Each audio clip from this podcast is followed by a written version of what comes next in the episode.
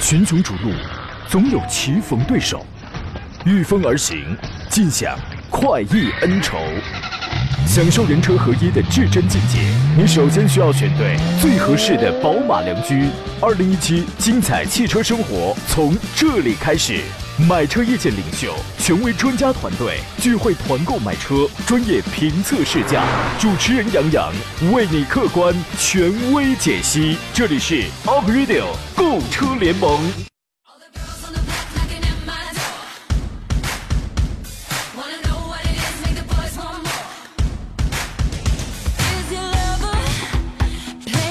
来吧，诸位，节目开始直播，欢迎收听山东交通广播 Aprilio 车联盟，我是杨洋，站在礼拜一一周辅一开始的门槛上，我在济南问候全省的汽车达人们啊！我这感冒呢，日渐沉疴呀。看前几日那个状态，本以为呢要柳暗花明，春风拂来，不曾想，竟然是暗度陈仓，一蹶不振的。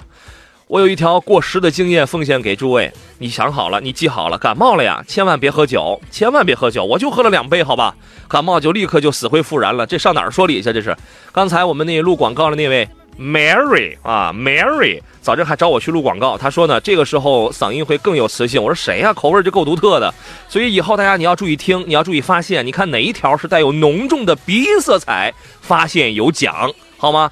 今天节目我们直播一个小时，探讨解答一下挑车买车的问题。呃，想问问我们来呃来看你这个选车的问题，或者是想看看你那个价格的问题，都没问题啊。另外呢，有购车有购车买车计划，八月份我们杨康人团会有陆续的几大品牌的这个团购活动，您现在就可以通过山东交流广播的微信公众号当中提前来进行报名就可以了。今天要提问要交流，直播间三路电话开通，号码分别是零五三幺八二九二六零六零八二九二七零七零或八零八零。网络互动方式您分别可以通过新浪微博、车友 QQ 群以及山东交通广播以及山东小广杨洋康人团的微信公众账号都可以来发言。今天做上宾呢是山东首席汽车技师赵林，你好，赵老师。呃，杨好，大家好。我看你来了，我我突然感觉我这感冒要好多了啊。啊，对，因为咱是主修这个发动机嘛。啊、我这也是发动机啊。发动机这一部分啊。啊。刚才这个进气不畅，已经有这个进行道有故障的了，是吧？你这一样。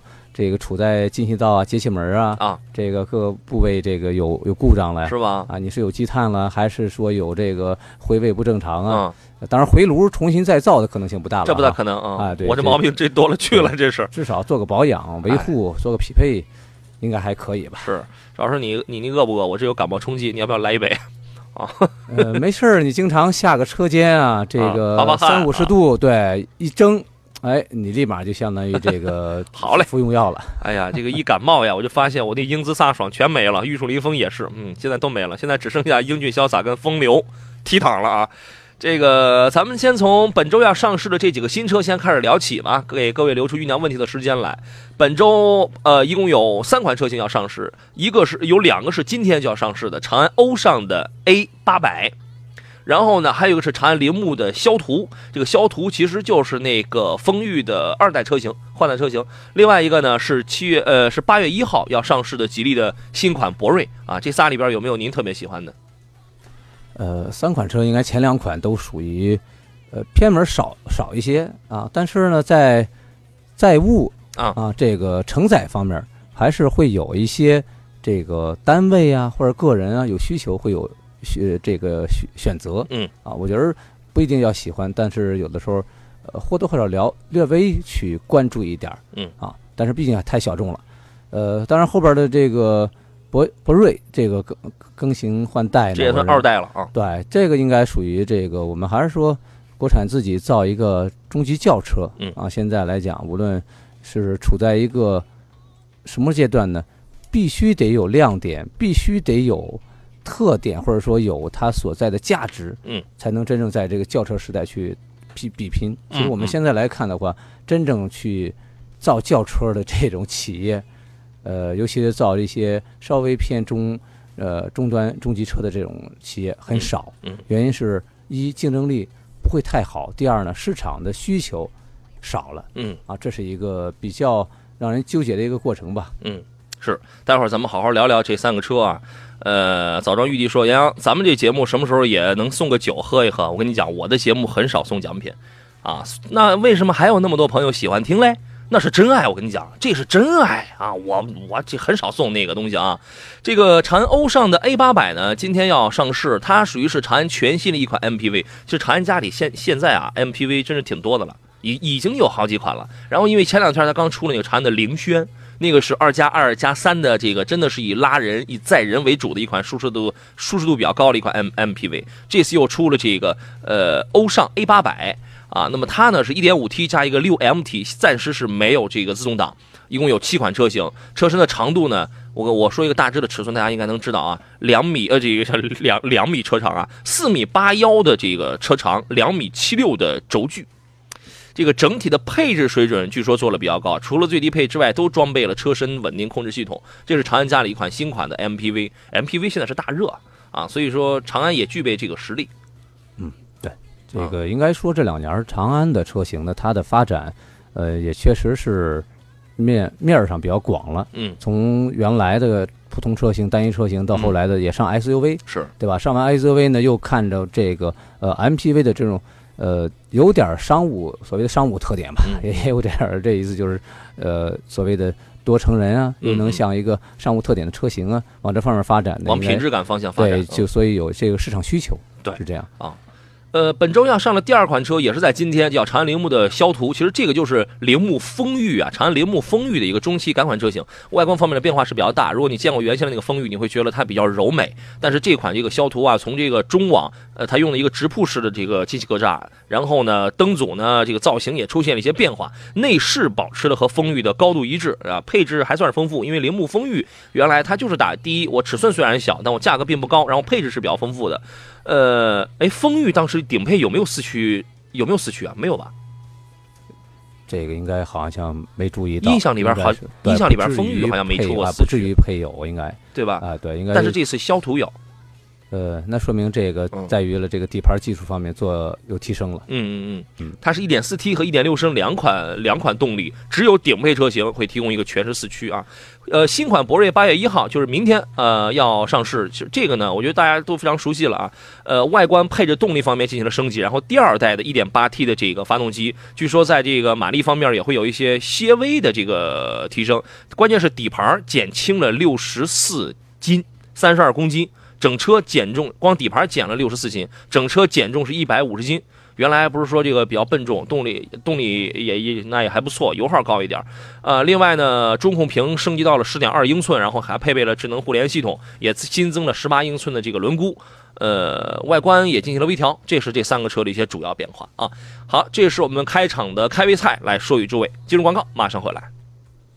山东交通广播 Up Radio 购车联盟专业解决挑车、选车以及与买车相关的一切问题。如果你想买车，关注微信公众账号“山东交通广播”，菜单栏里找到“杨洋看车团”，填写信息预约报名。主持人杨洋将根据报名品牌、人数，第一时间帮您与汽车厂商洽谈超低价格，让您享全省超低价购车。挑车用车过程为您专业保驾护航。好了，诸位，我们继续回到节目当节目当中啊。大家遇到了挑车买车的问题，可以在周一的时间跟我们来探讨。有朋友发微信啊，英雄泪，他说：“杨洋你好，听说今天青岛胶州有看车团的活动，您这是什么时候的消息？哎，这都是我们上个周，哎，是上周还是上上周？活动都已经结束了，好吗？”西大普们说：“杨老师，八月份有英朗的团购吗？没有，八月份有的是，目前有的是长安和上汽大众的全系车型。所以说，各位你要做好准备，尤尤其是准备要买这样的车型的朋友，这几个牌子，那你要做好准备了啊。”呃，宁静致远问了一个问题，他说：“赵老师好，杨你好，请给说一说各种悬挂吧。老师说说种这种悬挂啊，嗨，说这种悬挂那种悬挂的，到底哪种悬挂好呀？他们都有哪些优点呢？哎，这个问题问的有点白，你知道吗？”您怎么看呢？呃，其实关键是在什么呀？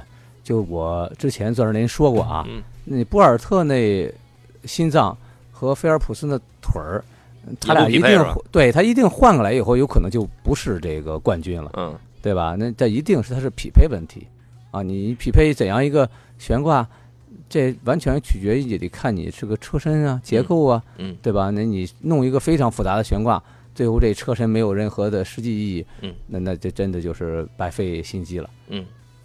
因为悬挂它毕竟它只是一个结构的问题。从理论上去讲的话，复合悬挂、独立悬挂它就要好一些，但是也不是说，当然这里边也还要分，因为那个独立悬挂你还要分是是这个多连杆了、五连杆了、四连杆了，然后一异形多连杆了，或者说是那个麦麦弗逊式的，也有很多人会觉得麦弗逊是很廉价，但是你会见到现在 Porsche 911等等很多的跑车现在前悬也它也在用麦麦弗逊，一是结构这是先天的，二呢也要看一些调调教的问题。当然，你如果买的车，说实话比较廉价的话，那么你就不要对它有过多的青睐，觉得觉得它会去给你去调教成怎样，那还是取决于先天条件嘛。比如一个速腾，一个明锐这样的啊，它不可能给你花太多的精力、太多的物力财力去去那个调教。对，呃，当然悬挂，我觉得如果说呢，就第一点，你得找什么呀？避免就是像那断后边断前边的，嗯，这个你可以考虑说，这种确实存在隐患了。那我就不要考虑。嗯，第二呢，如果说你比较挑，就刚才也提到一些稍微现在一些像中级轿车，嗯，这块还是在中级轿车上用的比较多了。嗯，就是悬挂的可调啊，我运动模式啊、经济模式啊、舒适模式啊啊这样的运运动件的可调状态，嗯，在这个中级轿车普及比较多。嗯，当然回到一些中大型 SUV，它的空气悬挂也好，液压调整悬挂也好，啊，它的这一块呢也是在一些中高配上。做了比较丰富的一些配置啊，这一点呢，你也可以去考虑，是根据不同的还是需求，对我选怎样一个车型来考虑这配置实际意义。是对于一款城城市用车而言的话，理论上来讲，基本上多连杆的这个独立悬挂这个要更好一些，因为相对而言，它每个车轮它是独立的，呃，无论你过一坑啊什么的，你这边陷进去，那边它也它也不会跳，对吧？它相比而言，舒适啊、操控性它都要好一些，但是它也有先天的这个短板，比如养护成本要高一些。另外，一般在后续在后排后排下边，如果用这个的话，它是要占用很大的后排空间的。典型代表就是上一代的速腾，上一代的明明锐，对吧？你后排空间肯定这是要小一些。呃，具体还是看车型吧。所以说，笼统的问这么一个问题啊，这就好比说是，这个我喝白开水，我夏天我是喝白开水好，还是喝西瓜汁好？所以这种问题啊，其实就是挺难回答的啊。博奥运啊，他说杨仔你好，很久没有听见没有听见林哥的声音了，欢迎啊。好。感谢啊！这是多久没听节目了？这是 你林哥每周来啊？是，这说明这个对我比较关注哈。对啊，哎，呃，一是什么呢？这个你说明这个点儿你找准了啊啊。第二呢，说明这个车友今天比较清闲，睡醒了，哎，比较清闲，说明是这样，很好。是你林哥每周来啊？当然，葡萄酒说了，说张老师是不是杨洋给传染感冒了啊？这欧尚还小众嘛？这长安欧尚啊，在在二三四线这个城市还是比较多一些。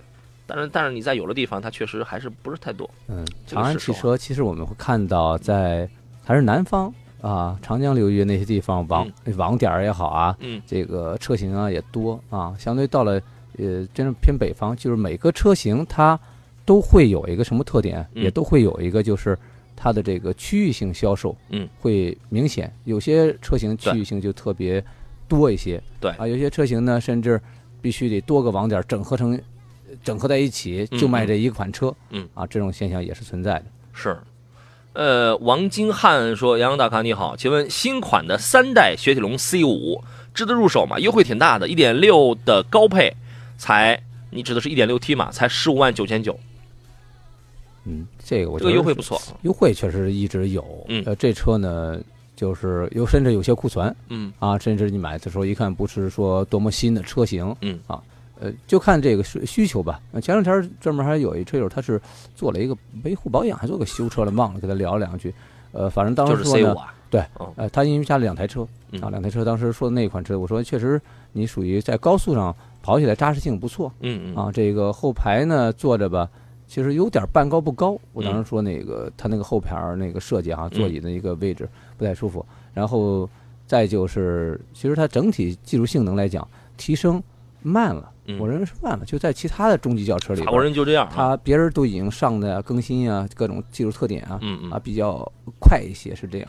是，反正轿车真的是现在对很多厂家来讲，呃，很难突破原有的那种呃那种数据啊，那种漂亮的这个这个这个销售量了，是这样。对，对于以 C 五这种车为代表的 PSA 家里边的车，其实最大的优势那就在于底盘嘛，开起来比较比较扎实，比较沉稳，也有也有那个韧劲儿。车虽然笨重点吧，但一点六 T 的动力，说实话也还好。然后呢，现在因为你因为你想十五、十五、十六万这个价格，你只能买到两点零升的，比如雅阁、天籁、Camry 这样的低配车型。对吧？你只能买，或者是买某一些德系车，比如 Super 速派这样的一些一点一点四 T 的配置这种车型。配置会低一些。对你买这个呢就配置高一些。对另外呢，它肯定会给的优惠价格，嗯，优惠幅度会比较大一些对，啊。这个呢就是保养里看程这个还长。看你这个在选择上，哎，我到底是怎样来衡量？对啊当然最好是都你把它所有都榨干了以后，嗯就是我拿着这个呃裸车价格都是在同一价格上，我再仔细对比它的实际配置对我有多大意义嗯啊？今天刚来之前还有车友跟我微信聊天的时候，嗯呃，去马上要提一个呃 Q 三嗯啊，然后呢我就给他提了，我说你这个配置你要选的时候要选合适了。呃有些那配置它可能确实有意义，有些配置没意义，因为现在有的时候在价格谈了半天没有谈头了，就剩下就配置了。嗯拿一些华而不实的配置给你，还不如给让你给他给你优惠个千把块钱呢。对，是这样。是啊。有朋友问，他说这个中华的 V 三怎么样？哎，这个车在二十二十几号，二十七号吧，第它是第三代了。中华 V 三的这个三代，当时当时它是在全国有七个城市是同步上市，北京、长沙、苏州、西安、沈阳，还还有两个地儿，我也记不清了。当时它在这个北京搞那上市的时候，我到现场去了。我觉得这个车现在它它那个价格刚一出来的时候，我觉得真便宜，六万五千七到十万两千七，就是它有一点五的，也有一点五 T 的，一点五 T 呢。八万四千七，你就可以买一个入门的一个手动挡，然后其他你如果买一点五升的话，自动挡的一点五升的入门是七万七万九千七，对嗯，其实我觉得真便宜这个。呃，应该如果算起来，小型 SUV 是吧？嗯，V 三嘛，呃，应该说，我印象中当当时是一个是它，嗯，还有一款是比亚迪的还是哪一款？当时是嗯真的算比较早的小型 SUV，嗯很早就进入市场，但是火了一阵儿。嗯火了一阵儿呢，后来就是也是随之的其他车型的 SUV 不做这么小，嗯，就这车呢，我认为就是它一开始都是求大是吧？对，就是别人在做大，它其实做的很小，嗯它做很小。我觉得它就是什么呢？呃，一是中间会有一个就是市市场分瓜很厉害，以后呢，其实别人国产车做的是一些大一点儿的嗯 SUV，没做那么小啊。我觉得它的这个更新换代呢，呃，其实也是一个必然的一个趋势，嗯啊，否则确实这个在别人同样钱买个大的时候，它不占优势，是啊这是一个实际存在的问题。呃，这是 V 三的第三代。我说实话，我之前在节目当中我也讲过，呃，V 三呢，它属于是小型的这种紧凑、很小、呃很紧凑这种 SUV 里边，相对而言做工比较精致的那一类。我们甩开销量，我们单讲做工，它属于是精致的那一类。为什么？因为因为它有一些这个东西啊，确实有这个，你看华晨呐、它确实有宝马在给它再做一个支撑。那么这一次三代有一些变化，比如说车身呢比上一代增加了有四十毫米，宽度增加了十三毫米，整车尺寸现在是四米二四的这个车长，听上去不大，因为它的这个定位，你看一点五的小排量，六百来块钱的车，它就是一个小型 SUV 的这么一个市场份额嘛，它就是一个这样的东西。然后外形方面呢，有一些比较大的一些变化，我我觉得更加运动了，也更加有些阳刚气了啊。车身呢有那个红色、银色、橙色、白色、金色，有这五种颜色，呃，确实是卖给年轻人的，你可以有一些不同的选择。然后车内啊，我觉得有一个很大的变化是什么？原来它有很多物理按键，现在呢，它给你放了一块儿这个很大的，大概是十点四寸的那么个大屏幕，集合了这个导航、智能互联、多媒体、蓝牙、日历、空调设计，包括三百六十度环视影像，一共是有大概是八大这个智能模块，中间一个大屏。我当时我在上市会我拍一照片，后来有人在我微博上那个评论说：“哟，这个是特斯拉吗？你现在这么小的车都都在配这么一个大屏，是这个玻璃的世界逐渐会越来越广泛。就是都是透明玻璃了，而且那个现在啊呃，，当然这个我觉得是说明这个体现内饰的这种时尚性的设计。嗯啊，从从技术特点来讲，一定是越发的会走向这种呃所有的电控系统的呃集集集成化嗯啊，一定集成化，所有的功能集成在一块儿，然后模块儿的这种拼装。呃，本身这样它带来的是什么呢？整车呃不单纯是重量啊，在成本上呀等等，它是是降低的，嗯它是降低的啊。当然，其实在一定后期呢，就它的稳定性，呃，这是也是顾虑的。就嗯一旦坏以后，好，这个模块得换。它不是原来我换一个空调按键上，啪，我一摁那坏了，好，我单独扣下来，嗯，给它嗯扣上完事儿了嗯。它一旦坏呢，可能坏的就是一个控制单元，这是也是呃逐渐一个转换过程吧。行。呃，动力方面刚才讲了，这个1.5升的这个涡轮增压，110千瓦，两百二十牛米啊，然后呢是韩国进口的五 A 五 AT 啊，然后据说这个车的百公里加速时间是九点八秒，我觉得这个可以啊。呃，第三代呢，在宝马工程师的指导下，做了很多在隔音方面的一些升级处理。据说只有三十九点七分贝，这个大伙儿可以自个儿可以去感受一下。因为上市会啊，这个捞不着开，所以没有开。对于它的这个动力表现是怎么样的，声浪啊、隔音到底是怎么样的，我觉得这个留留在以后，我们真正这个开了这个车之后，从这个车我们能发现一点，现在无论发展到了第几代，那么作为年轻人要奉献给年轻人市场的这么一款产品，它无论从外观还是从内饰、从颜值方面，都在为年轻人在做出一些个定制。啊，所以说这是一款新产品，各位可以关注一下。好了，我们要进入半截广告了，稍事休息一下，回来之后继续来看大家挑车买车的问题。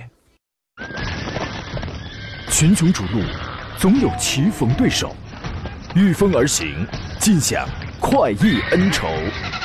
享受人车合一的至臻境界，你首先需要选对最合适的宝马良驹。二零一七精彩汽车生活从这里开始。买车意见领袖，权威专家团队聚会团购买车，专业评测试驾，主持人杨洋为你客观权威解析。这里是 Up Radio 购车联盟。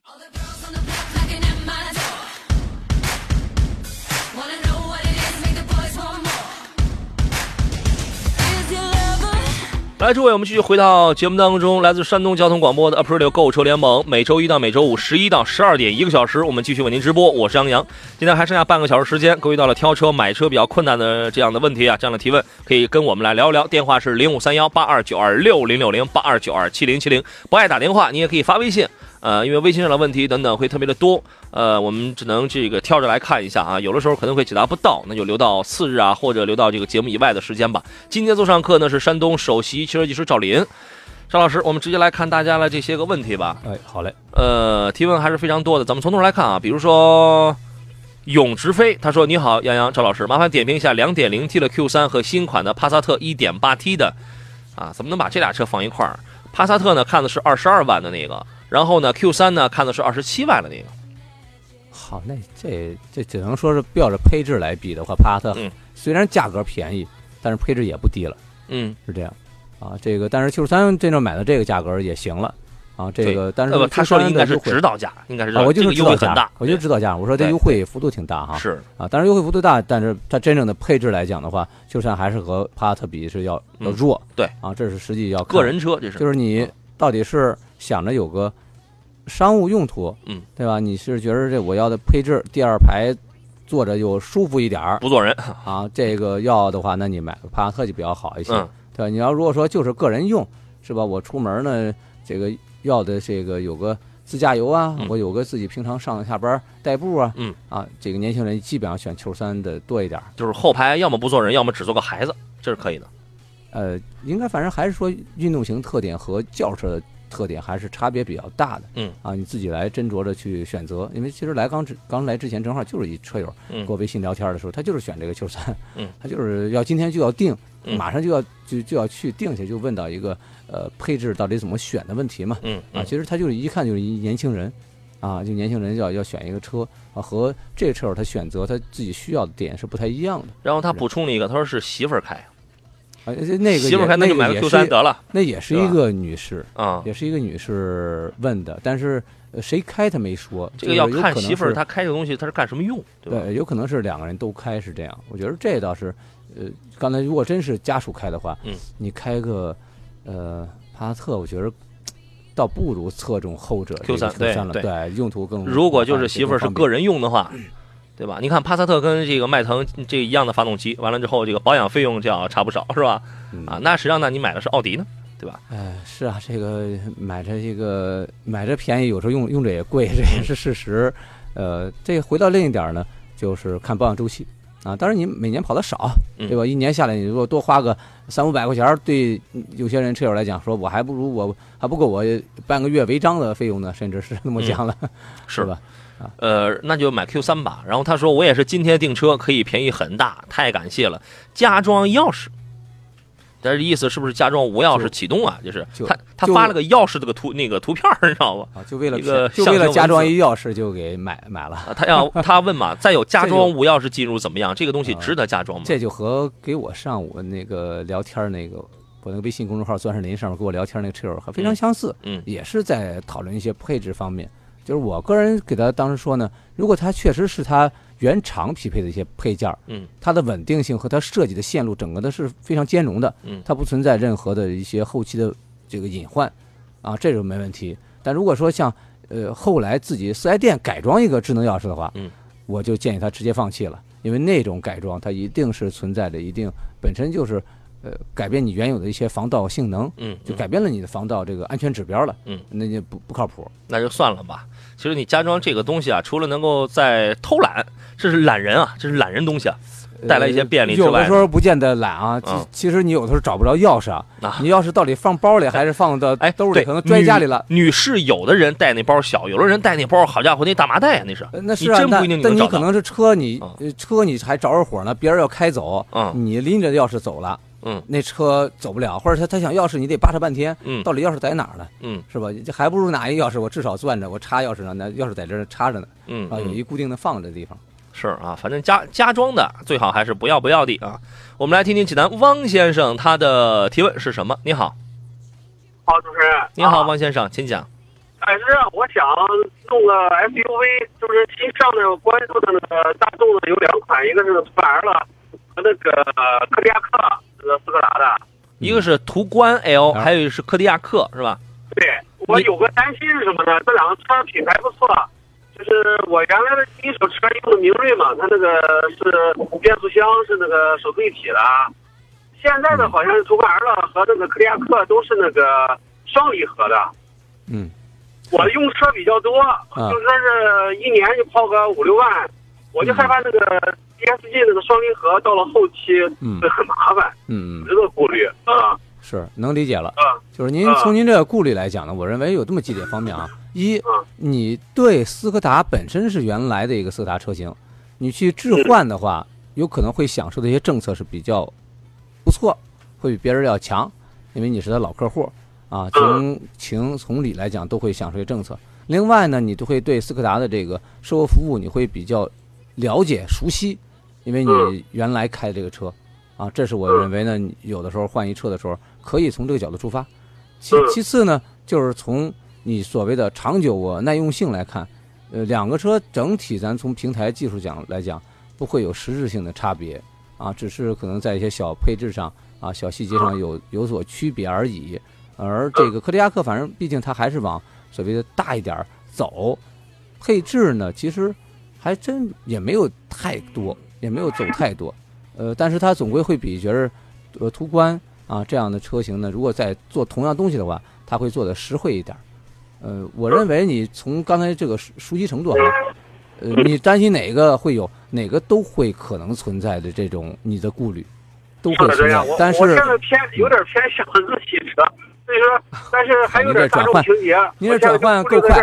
嗯这个到底什么是大众情节，什么是吉普情节啊？我觉得这都是虚无缥缈的东西，啊，您您这转换太快，我觉得咱们谁都没那忠诚度。你到底有没有说选定好哪一款车？你现在可能只是拿出了柯迪亚克和途观 L 来对比，那你有可能现在又把这个汉兰达拿出来了，对吧呃？对，呃对，是吧汉兰达我是很喜欢，但是是，那好，我我倒建议这样了，你呢啊就拿途观 L 和柯迪亚克先 PK 掉一个，剩下的再和汉兰达去对比。你自己在这样来回选择的过程中，你就会发现，哦，确实我选某个地方会可靠一些，尤其是刚才你说的一个实际性的，就是稳定性。呃，我我我这一点不含糊，咱不分开什么所谓的派系问题啊。呃，真的就是说拿个有底壳换个油，你检查个底盘说底下干干净净的车，往往就像汉兰达这类的车 都是这样的。你真是修一个呃宝马，我修一个这个奥迪也好，底下真是油乎乎的一堆修理工。说实话，带有些人他是已经习以为常了，看见当没看见也这么着了。真正有些干的那个干净利索的修理工，看了以后他真的就觉得无从下手，觉得挺别扭，你明白吧？就我就刚才说的影射告诉您了，就你真是从长久性来看的话，你选择第第三个这个提到的车型，它在这方面是有优势的，好不好？明白明白了，哎，行好嘞，好嘞，好嘞，再见。嗯，啊，好嘞，再见啊好。嘞，再见再见，哎。那明白了这个问题，咱们就不再多说了。呃，永直飞啊还在问，他说这个导航后视值得加装，我觉得你加你加上这个没用。你给媳妇儿你买一个 Q 三，你买的那个 Q 三应该是不带倒车影像的，你给她加一个这个，那比你想他开着车，你给他加一个导航后视，他也不会抬头看的。嗯这基本上关键现在他就是选择到送的问题了，哎，就是他现在啊，对，你可以让他送你个倒影啊。啊，他送，因为而且他这一块呢，应该是原厂的匹配的，因为这块我刚刚是给他那个车友的研究的时候呢，国发嗯 B 零幺车我给他研究一下，它是原车原车配备的，嗯是这样。就这时候呢，它的兼容性要好一些，就是送可以，然后但前提先先谈到这个价格合适了，然后再你再算送配置对，又划算点儿。你给他要那个什么流媒体后后视镜什么那些都一点儿用都没有，他有几个女司机开开车还看呢？哈，永直飞说祝杨洋早日康复，谢谢。他说赵工还是在直播间声音更贴切。买车意见领袖，专业购车分析，聚会团购买车，精彩车友生活。您正在收听的是山东交通广播 Up Radio 购车联盟节目首播时间，每周一至周五上午十一点到十二点，重播凌晨四点到五点，敬请关注。这听重播呀，您这个除了早晨四点到五点，您得能起得来，所以所以这个所以说这还挺费劲的，所以说还是听直播吧，还是听直播比较过瘾啊。每天每周一到周五的十一点到十二点，咱们聊一聊。呃，继续来看大家挑车买车的这些个问题。魏晓峰的提问，他说：“杨洋还有赵总，麻烦点评一下欧蓝德的四驱豪华版。欧蓝德四驱豪华版，那应该是那个次顶配的那个吧？就是十九万多的那个，七座的嗯啊。您觉得这车怎么样？呃，空间大，这是够用了。呃，底盘框架呢，应该说是这个也是算是够一个全尺寸 SUV 的一个框架结构。呃，从底盘来讲的话，也我认为整个的发这个车的技术来讲，嗯也就是所谓的这个四驱硬硬实一点三菱啊，啊，就硬实一点。然后发动机没有真的没有革新太多，嗯然后呃也适应性呢还不错，嗯就是真的是我开着它跋山涉水吧，各个地方跑一跑，适应性没问题。但是嗯你要它的呃和现在的其他车型，我又要舒适啊，又要配置啊，想这些呃来讲的话，它就太一般化了，是这样。嗯，我觉得现在这个三菱啊，这个欧蓝德国产以后，它最主要的这个亮点在哪儿呢？它国产以后，它突出了这个性价比，十五万到二十二万的这个，咱们说这个指导价，十五到二十二万的这么一个售价区间。然后呢，你优惠完了也就不到二十，你就算二算二十吧，你还能拿一个七座呢，你还能拿一个在四驱技术上真的是很牛叉的一个三菱，因为三菱跟这个四驱这个很多这个玩家这个曾经心中的梦想啊。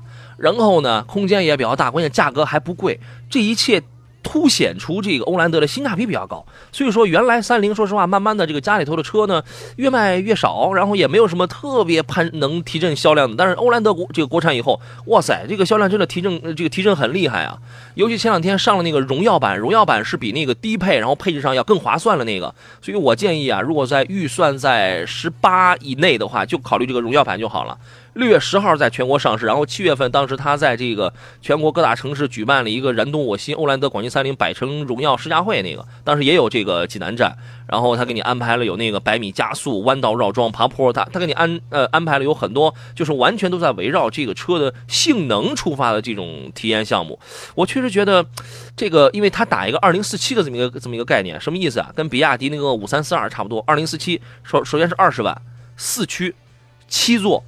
城市 SUV，如果你的预算呢就是在二十左右，然后你还要考虑大空间，还要考虑七座，然后四驱能力又要比较强的话，那我觉得这个这个车它真的能够符合很多消费者的这个需求啊。这个你可以琢磨琢磨，反正我个人还是比较比较看好这个车的啊。一诺说，两位，一点五升的手动挡的东风本田 XRV 和一点二 T 的手动日产逍客，哪个更值得入手？这个您怎么看？逍客其实要说比较早的这种接近中号 SUV 的一个尺寸嗯啊，呃，比比这个应该说紧凑型的 SUV 呢，感觉要大了一丁点儿啊。这个 XRV 呢，应该说个人驾驶这没问题，后排稍微空间小一点儿，这是从实际空间来讲。呃，两个车来看的话，现在我个人观点是，还是现在处于什么呢？如果能有自吸，选个自吸呢，确实要省心一些。嗯啊，省心一些。除了 XRV 本田家，就是这个地球梦所谓的积碳会多点儿啊，喷油嘴儿这一块儿，因为它也改直喷嘛，嗯这一块儿你可能定期保养啊、维护要注意点儿。呃，其他方面它的耐用性还是要会比你给它打个强心剂，给它吃个增压，嗯呃，要还是要稳定一点吧，是这样。嗯，说实话，一点二 T 的这个逍客买的比较的少。嗯，非常少。但是不过是从一定情况来看的话，就是各家都会在上，嗯，都会是一个逐渐要上，因为它肯定原来是什么呢？原来你像它都有二点零嗯。这些车型都会有这样的配置，它为了拉低这一块的指标的话，它就一定去对这样去做都做。会出这个小排量的涡轮增压。对对对，其实前段时间我专门还呃也是圈内人士传的一些企业领导的一些个人，就是一些车企甚至哈，嗯有个车企他就死活就说了，我就是不买分项，嗯最终还是收购企业，嗯就是收什么呢？收一些摩托车厂，嗯收一些这个呃这个这个这个小一些，反正就是基基本上是快呃根本就不能运转的一些企业，嗯，让他来拉这个所谓的这个平均。呃就是实际上在一定情况下，这个可能是真是追求目标，嗯嗯有利有弊。我认为这是事事实，确实从环保从某些方面好，但是企业它实现不了，所以它就会做用手段的方法来实现。嗯嗯，实实际上我当时我看听那话里边说那文字里边，就就是一个被逼无奈和又是比较感慨的一种呃发言是这种状态。是吧？这个小排量涡轮增压，我觉得这也是一个趋势啊。繁星说的是 1.8T 的速腾中配，那个速腾现在没有 1.8T 了，你看的应该是迈腾吧？和 1.5T 的君越哪个要好一点？市区开要占多数？嗯，那那一定是迈腾了，嗯那不拿速腾和君越来没有比是吧？了，嗯呃，市区多，那你就选迈腾呢，是考虑的油耗省了。你真开君越那个挺费油啊，嗯是吧？你要跑高速多，君越温油耗能呼下来了，嗯而且这个车身也非常稳，开着也特别舒服，对吧？坐着也挺舒服的。那你市区为主，那你就果断，我觉得选迈腾应该是合适的。嗯可以，不要觉得 1.8T 的排量大的就跟很吓人似的，不大，这个这个也算是小排量。小杨说的是帮忙选一下英朗、朗动和经典轩逸，看的呢都是手动挡的，家庭使用，要求毛病得少一点，该怎么来选？我跟你说，这些车基本都没有什么太大的这些小毛病什么的。大家不要现在十年前大家买车的时候说我得小毛病少，十年过去了，大家不要老是围绕在小毛病要少。我说了，现在啊这个价位的车，基本偶尔有有点小毛病，其实并不是特别的刺毛那种，来就给你来个大毛病。我跟你讲 啊，这个这仨都是手动，您您给说说，呃，我觉得这谁小如果毛病少啊他这么选的，应该是比较卡着手头的这个银子嗯来买的，嗯应该都属于什么呢？呃，往下走下探的车型了。嗯对吧？你无论是经典的轩，应该选的就经典轩逸啊，就都往下便宜了。便宜以后呢，但是英朗一个一是这段时间卖的还真不错。嗯，啊，然后呢，上来了啊，对他他做的这个在去年也是一年一两年的时间做一些发动机更新啊，嗯，把这个原来油耗方面也做了一个不小的调教啊。英朗现在多便宜啊，七万多块钱，对，关键就是价格嘛，就对。其实就是回到典型道理上，就是威朗代替英朗，英朗代替凯越，嗯。凯越已经没了嘛，嗯。对吧？现在也就是这么一个实际存在的价值，嗯。所以这时候呢，刚才我说的就是卡了一个手头银子来买，倒反而侧重一下英朗呢，呃，是可以去这么着重考虑一下的，还挺年轻，啊，还对外形还不错，对，是吧？行。清泉说一点四 T 的长安铃木维特拉自动精英该怎么样？玩家，这嗯属于、啊，这个小的小的那个新维特拉哦吗？新啊新对新啊新改款的不是超级的，啊啊，不是 Super 是啊，那那应该就是图一便宜了吧？啊我觉得也是这样啊。这这时候就买呢，呃，但是量真不大，呃也买的不大，是这样。你就嗯可能是用途觉得你说有这样的需求，但是空间，呃，实用性呢还也还弱了点儿。嗯啊，其实有的时候买这样的车，我倒回到有一些，我真是像建议他们买这类似像英朗这种三厢三厢车，嗯有些车主买三厢车，你在整体的日后的使用成本也好，呃维修也好，呃，它的稳定性也好，实际是成低的，油耗也低，是这样。行，再看几个问题。小春的问题说，请两位给我讲一讲东风景逸的 X 五吧，我挺喜欢的。从油耗、保养、质量这方娘讲讲。你想说是这方面是吧？你买一车这还认这这还认着干娘了，这是纯家用景逸的 X 五。哎，当时他那个上市会的时候，我我我就觉得嘛，这个车前脸是是你途观啊，然后呢从侧面看是 CRV，你知道吗？啊，你怎么看？哎，呃，我觉得呃景逸的车型其实最初是有点儿怎么说呢，就是借鉴三菱为主嘛，嗯啊，借鉴三菱的东西为主。后来呢，看来还是说这个相差，我还是借鉴了一些其他元素啊，但是也是经过了一段儿的磕磕碰碰，嗯这个变化吧。因为最初其实它的车型呢，我认为，呃，中规中矩，没有什么亮点，但是也没有太多问题。就觉得有些人呢，我花同样钱，我能买一个比较不错的空间和这个和这个配置，反正销量不大。呃销量不大。对，尤其它反正要说一点弊端的，就是它底盘方面，嗯呃，有很多人反映的像异响啊，或者低啊，或者腐蚀啊。啊，这是当时是呃之前的一些车型存在的一些呃反应问题嗯，现阶段是少一些了。这个车销量确实不大，销量上确实比那个 H 六啊，比五六零啊，甚至比江淮的那个 S 三呐、确实要低很多，确这个确实要低很多。然后，所以你要考虑啊，你考虑你你的预算，因为这个车好像是七万左右也也能买，对吧？如果你的预算是在这个价位的话，那好像你没有什么太多的对比，也就剩五六零啊、S S 三呐，但是 S 三这种那又小，对吧？但是你如果看的是，因为它也它也有九万、十万的车呀，你如果是考虑这个价位的话，那么你是不是可以考虑一些更主流的，像像像是 H 六啊等等这样的一些车型啊？最后一个问题吧，呃，这是同和节能问的，他说两位，二零一六款的两点四升的欧蓝德精英和二零一七款的两点零升的奇骏舒适该怎么来选？现在价格相当，当然价格相当啊，对吧？刚才已经说过了，用车一般上下班用，一年两到三回自驾出行，请点评。嗯，自驾出行您挑一个，概率不大 啊，概率并不大。排量啊、驱如果动啊都不一样城。城市用车为主的话，那我觉得不如看逍客了那么他没看小哥啊，两点四的欧蓝德和两点零的奇骏啊，奇骏啊，奇骏啊，最大差别就是看奇骏两驱、四驱、两点零，因为我觉得这两点四。回答一点呢，就是说奇骏至少它的这个做工和配置是还是上来了，嗯。然后呢，而且是这个呃在城市里边用的，它的灵活性嗯。和油耗是要低的行，啊，是要低的，是这样。魏晓峰说：“赵钻、杨洋，谢谢两位老师评价的很到位，谢谢啊！您不跟人客气客气啊，咱俩主要是长得到位，颜值到位。不是一个感冒，一个没感冒哈，嗯这个说话大家自己过滤一下就行了。来，我亲你一个，你谁你就感冒了，你就。谢谢张云老师，感谢，再见，感谢电幕前的诸位，我是杨洋，今天周一的节目就要到这儿了，要开饭了，祝您午餐愉快，明天中午的十一点我们准时再见。